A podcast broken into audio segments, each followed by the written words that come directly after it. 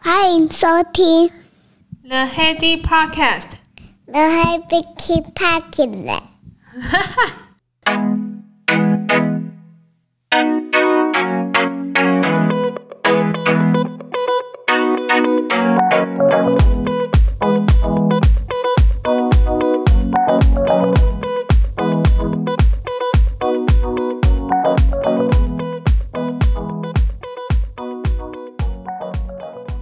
欢迎回到 The Heady Podcast。台风加上疫情，大家关得更紧了吧？诶，你有没有玩过任天堂的 Switch 健身环？我跟这个产品实在是有一点就是曲折离奇的孽缘。一开始我记得是他还没有出健身环的时候，是在我刚生完妹妹之后坐月子的时候，Jason 就说：“诶，怕你为了怕你无聊，所以帮你买了那个 Switch 让你玩。”我想说，你什么时候看过我玩电动了？你 说使用的频率很少很少，后来就干脆转卖给亲戚这样。那后来就是有初见生还之后，我发现哇，这个东西好像看起来蛮好玩的。后来我们又再度入手，就果然不失所望哎、发明出这个游戏的人真的很厉害，他把呃玩游戏的年龄层扩大了。除了呃一般的游戏原本就有在玩玩游戏的之外，像这个健身环就很适合女生啊、家庭成员啊、老老少少都可以玩，是一个我觉得很厉害的产品诶、然后它利用呃中间的一些体感游戏。动作，所以也会让你达到真正有运动的效果。那你想说奇怪，我的运动的呃成绩跟呃别人的运动成绩可能不太一样，对吧？他很他很厉害，他会他可以量身定做你的运动的强度，那根据你自己的强度自己去设定，这样就好。每个人在玩这一套游戏的话，我相相信应该都是会有达到运动的效果。我觉得他这个游戏除了扩大年龄层很厉害之外，不知道你有没有观察到，如果你有玩的人，你你不知道有没有观察到，它里面的那个一些动作和声音的设计啊，真的会让你开心的一些元素。诶，它一开始呃出发到结束的时候，它那个动作起始动作跟结束的动作其实有一点正向的动作。它起始的动作其实就是比如说弯下腰起来，就让你真的觉得哦，真的要展开一个旅行了。然后当你好把那个怪物都击击败，然后到终点的时候。他一定会要你，就是呃，就是集气，然后跳起来，就类似像比一个胜利手势这样。其实我们平常不太会做这种姿势，对吧？然后我发现我在玩那个游戏啊，就是你很辛苦破关破关了之后，他必须要用那个姿势做 ending 的时候，你就会觉得说，哎，很开心哎！就你打从心里会觉得说有点成就感，然后是一个很开心的。我想那个动作帮助不少哎，因为那 open 的动作其实。人家说生理影响心理，我觉得这是一个，就从这个动作可以感觉得到的一个观察。那在中间呢、你在打怪的时候，他那个声音其实都还蛮。蛮开心的，应该他在旁边就会有一个旁白一直跟你说加油，然后做得很好，然后什么之类，就是像真的一个教练在旁边鼓励你把这个 cycle 给做完。所以我觉得他那些声音啊和那些呃结尾的动作，会让你玩这个游戏的时候就真的觉得很开心，是一个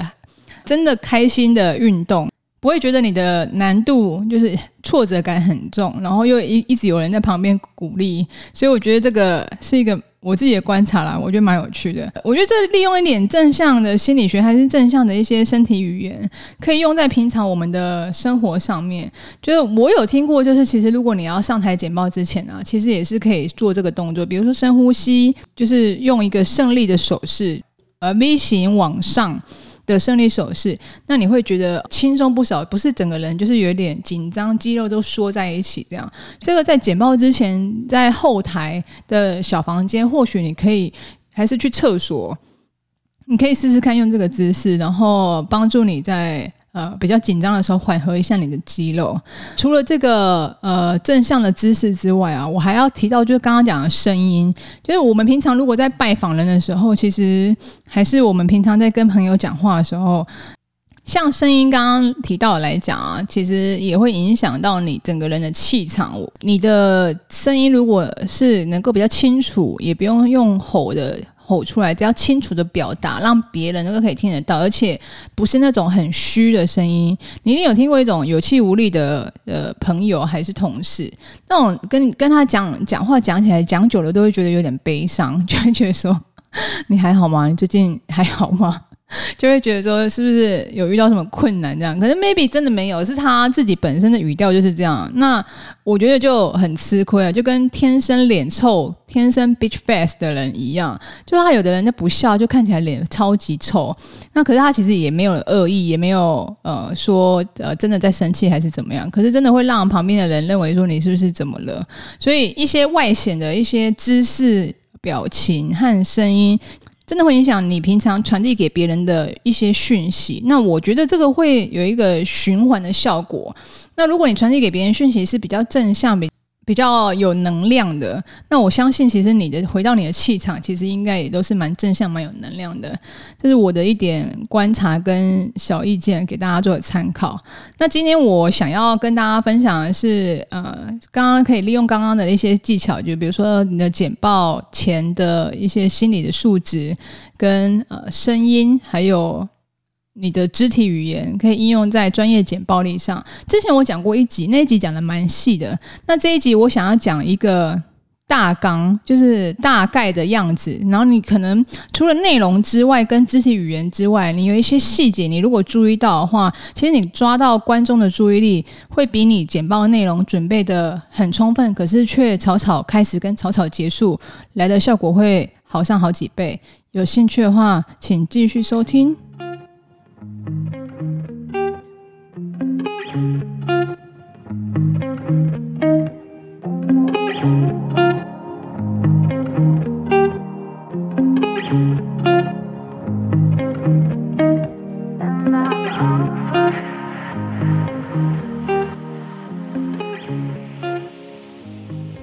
你知道现在简报跟呃即兴演讲这两个东西，其实呃有一点异曲同工之妙，就是它其实是为了要让你的讯息能够顺利传达到你的客户，还是你的一些专案的。报告上面，那它都有一样的大纲，那那大纲的大小会限限缩于你的场地跟呃你的报告的长度有所调整，基本上就分两大类，一个就是以前现以前大家认定的专业简报，就是你可能到公司去做一个正式的简报，那那个简报大约其实照现在的经验来看，大概差不多二十分钟啊。那有一个数据给大家分享一下，二十分钟的简报，你大概准备少于十。十六张，包含开头跟结尾哦。你的简报大概少于十六张，是一个比较恰当的长长度。这是专业简报部分。可是比起专业简报，现在比较最近有一派兴起，我不知道你有没有注意到，就是所谓的即兴演讲，就是没有用这些简报，还是一些演讲稿的的材料。那这些即兴演讲，可能就比如说是呃，比如说呃。老板还是主管在在针对员工做一些呃日常的一些呃回馈的说说明啊，一个场合里面，比如说人家讲的什么电梯电梯前的小手术，为什么电梯前你知道吗？就大概就是约莫两三分钟的时间，你需要把你的讯息传递的清楚，然后让人家呃觉得注意到这件事情，然后会进而跟你有一些连接的后续的活动产生，所以它的。不管是简报，以前的简报，还是现在的即兴演讲，它的呃刚刚讲的架构其实大概都是一样的。那我分享给大家一下。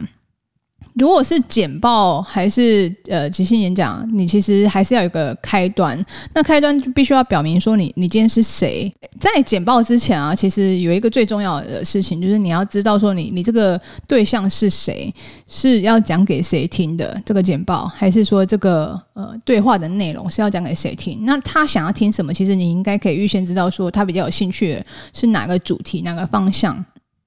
所以针对这个。呃，key man，然后你去做一个简报的一些架构的一些组织。呃，简报上面大概只分三主体。那主最主要的话就是一开始的开场。之前分享的开场没有讲得特别仔细。那我今天想要多琢磨一点开场部分。如果是你是一个开场是属于简报的 opening 的话，其实你除了你要跟大家讲说你是谁之外，还要告诉你要传达的听众说为什么呃要来听。这个简报。就让人家抓抓取你的注意力，可能一天它里面这个呃会议下来啊，已经就是注意力非常涣散，然后又再安插了这一场简报，所以你必须要让你的观众呃重新勾起他的注意力，不管是用一点身体语言，还是用故事的开场，还是用一个统计数数据，在你真正进入主题之前，因为你如果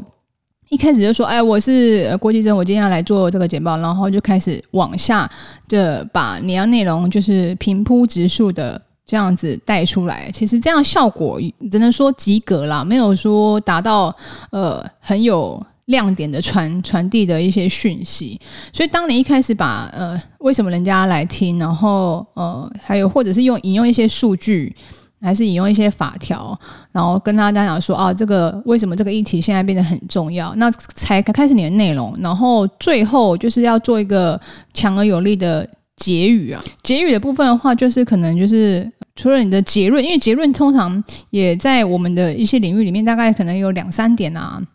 那你的呃主要的可能呃可能可能可不可以挑一点，就是当做。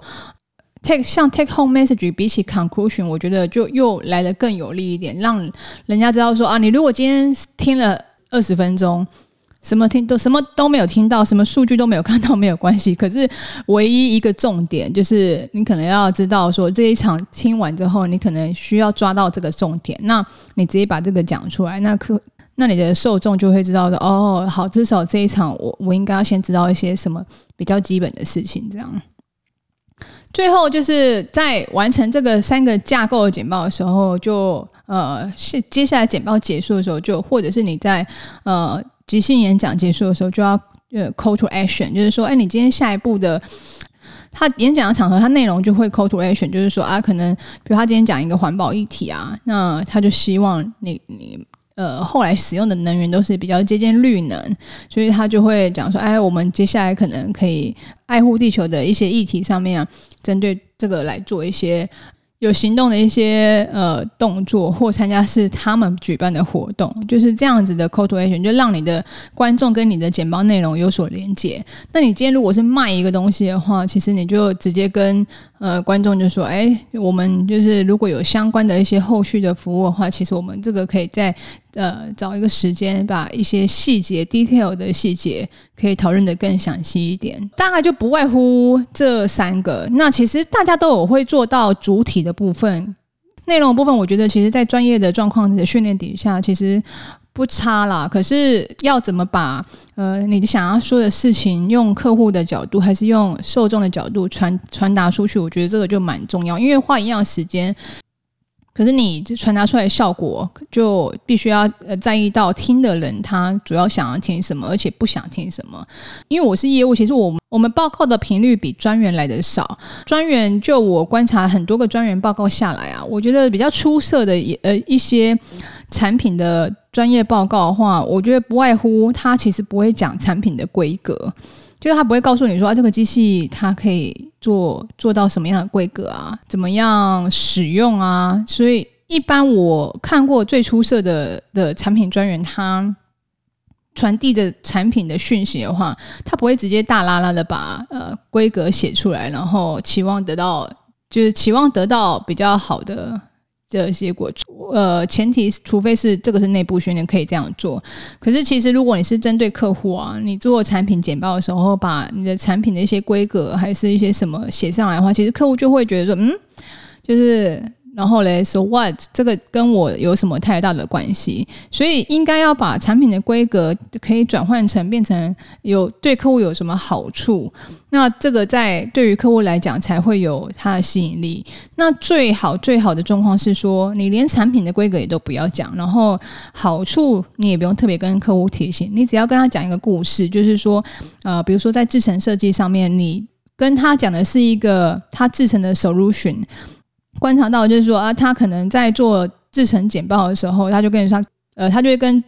客户的主管讲说啊，我们现在这个呃公司，他对于对于这个研究的方向的议题，我们可以怎么帮客户做？那中间安插的图片就是我们公司的设备的图片啦。他从头到尾也没有讲什么产品的什么细节都没有，他只有跟他讲说这个从头到尾的制程可以怎么做啊，然后有一些什么事情要注意啊，可能有什么瓶颈，那他就用这样的方式把产品给完美的置入，就没有所谓的产品介绍的时间，他都在讲方法。那这个方法都是客户想要听的，我觉得这个是最最最好的产品的简报，对于客户来说，所以我觉得。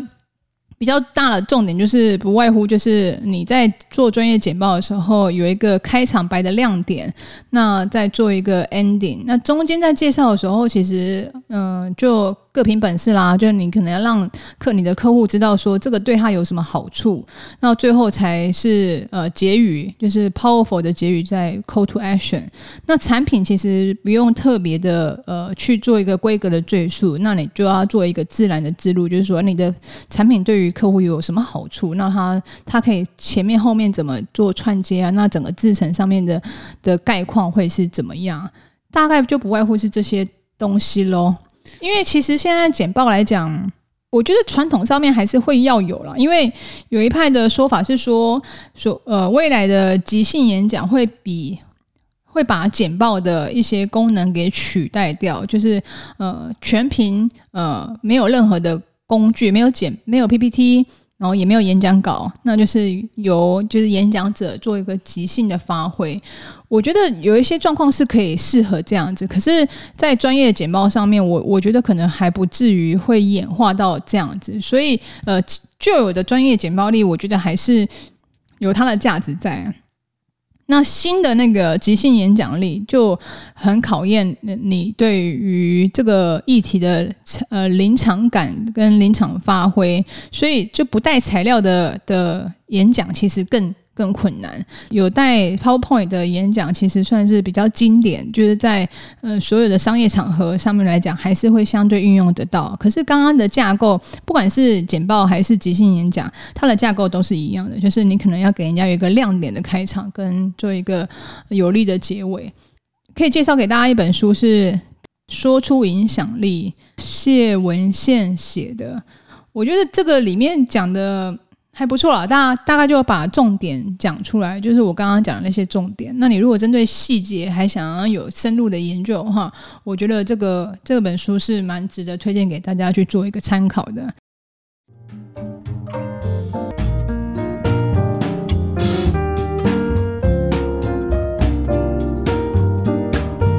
以上就是今天这节内容，祝大家周末愉快，拜拜。